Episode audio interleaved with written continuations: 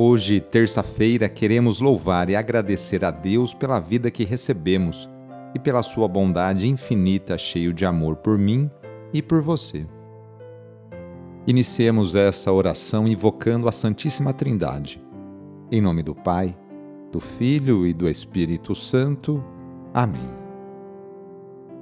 Senhor nosso Deus, nosso Pai, nós cremos em vós, nós esperamos em vós, nós vos amamos nós vos agradecemos este dia e vos damos graças porque estamos com vida. Oferecemos este dia ao Senhor com todas as nossas alegrias e sofrimentos, com todos os nossos trabalhos e divertimentos. Guardai-nos do pecado e fazei de nós instrumentos de vossa paz e do vosso amor. Ajudai-nos a observar vossos santos mandamentos. Amém. Nesta terça-feira, dia 8 de novembro, o trecho do Evangelho é escrito por Lucas, capítulo 17, versículos de 7 a 10. Anúncio do Evangelho de Jesus Cristo, segundo Lucas. Naquele tempo, disse Jesus: Se algum de vós tem um empregado que trabalha a terra ou cuida dos animais, por acaso vai dizer-lhe, quando ele volta do campo: Vem depressa para a mesa?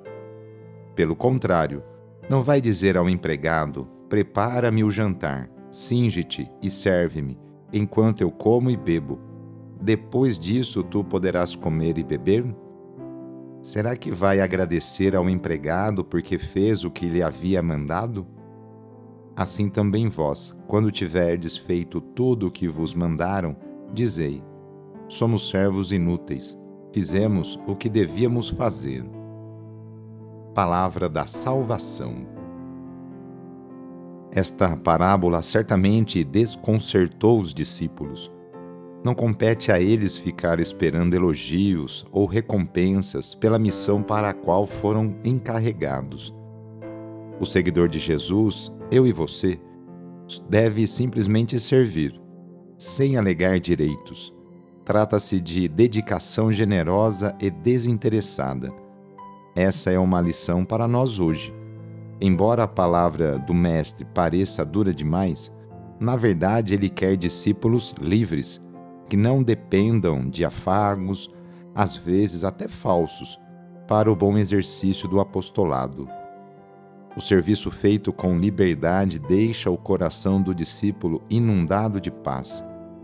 Estamos a serviço do Reino, cujo único Senhor é Deus Diante dele, a posição mais correta é a de Maria. Eis aqui a serva do Senhor. Não passamos de simples servos do reino, pois nossa capacidade provém de Deus. Nesta oração, vamos apresentar a Deus todos os nossos objetos que a gente quer que Ele os abençoe. Então, traga para perto de você esses objetos, aí pertinho e para isso vamos invocar a vinda do Espírito Santo. Vinde, Espírito Criador, a nossa alma visitai, e enchei os nossos corações com vossos dons celestiais. Vós sois chamado intercessor de Deus, excelso dom sem par, a fonte viva, o fogo, o amor, a unção divina e salutar.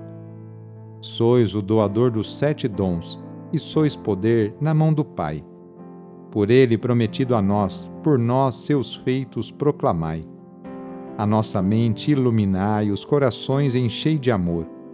Nossa fraqueza encorajai, qual força eterna e protetor. Nosso inimigo repeli e concedei-nos a vossa paz. Se pela graça nos guiais, o mal deixamos para trás.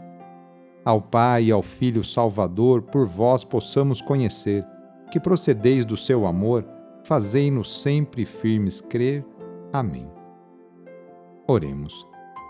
Derramai, ó Deus, a vossa graça em nossos corações e sobre esses objetos, sobre a Bíblia, terço, medalha, chaves, imagens, vela, enfim, a todos os objetos que apresentamos para se tornarem um sinal da vossa bênção e da vossa graça para todos que os utilizarem para rezar com espírito de fé e de oração.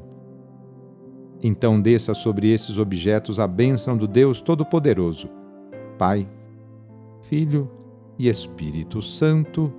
Amém. A nossa proteção está no nome do Senhor, que fez o céu e a terra. O Senhor esteja convosco, Ele está no meio de nós.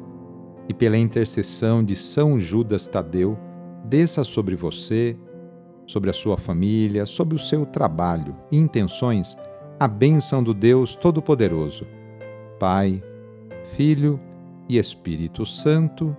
Amém. Foi muito bom rezar com você hoje. Se esta oração está te ajudando, eu fico muito contente. Então envie o link da oração para seus contatos, familiares, amigos, conhecidos. Eu sou o padre Edmilson Moraes, salesiano de Dom Bosco e moro atualmente no Colégio Salesiano Santa Terezinha, em São Paulo. Que Deus continue abençoando você e sua família. Abraço e até mais!